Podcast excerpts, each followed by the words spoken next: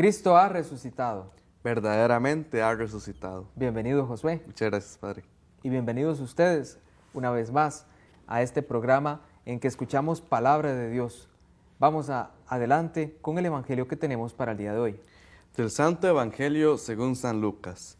En aquel tiempo Jesús se apareció a sus discípulos y les dijo, Está escrito que el Mesías tenía que padecer y había de resucitar de entre los muertos al tercer día, y que en su nombre se había de predicar a todas las naciones, comenzando por Jerusalén, la necesidad de volverse a Dios para el perdón de los pecados.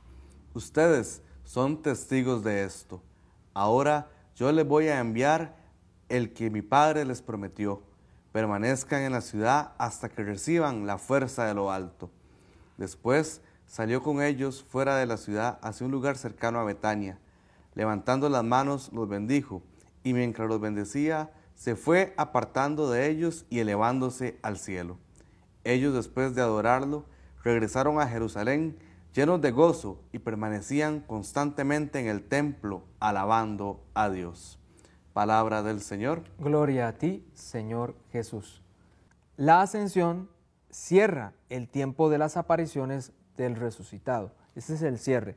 Se ha venido durante estos días Jesús encontrando o apareciendo a sus discípulos, pero ya con la ascensión al cielo se cierra este encuentro de esa manera. Por tanto, diríamos que ahora Jesús se convierte en meta de la marcha del creyente. Para lograr contemplar toda su gloria, entonces es necesario llegar a esa meta. Ahora que resucitado aparece a sus discípulos, les muestra su gloria. Pero una vez que terminan estas apariciones, insisto, es para la iglesia una meta, llegar a contemplar al Señor. Meta del creyente es Jesús.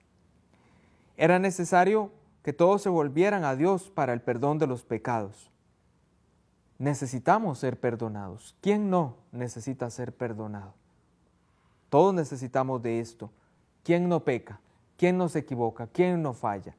En menor o mayor grado, en una cosa o en otra. Pero hay que, para usted como creyente, tener esa conciencia de ser perdonado. Necesito que el Señor me perdone. Era necesario volverse a Dios. Voy a enviarles al que mi Padre prometió. Es el anuncio del Espíritu Santo, porque ya vamos a celebrar Pentecostés, la venida del Espíritu Santo. Se los voy a enviar. Mientras los bendecía, se fue apartando de ellos. Es un elemento muy hermoso que señala el evangelista Lucas, definitivamente porque es Lucas. Bueno, Jesús se va bendiciendo, sus manos están bendiciendo. Mientras lo contemplan los ojos de los discípulos, ven que su mano se va levantada bendiciendo. Y así entonces se espera que Jesús regrese, de la misma manera que se fue, dando la bendición. Se ha ido bendiciendo para que regrese así, bendiciendo. Esa es la esperanza nuestra, el retorno de Jesús. Y lo veremos tal como se fue, dice el texto, dándonos su bendición. Que estén muy bien.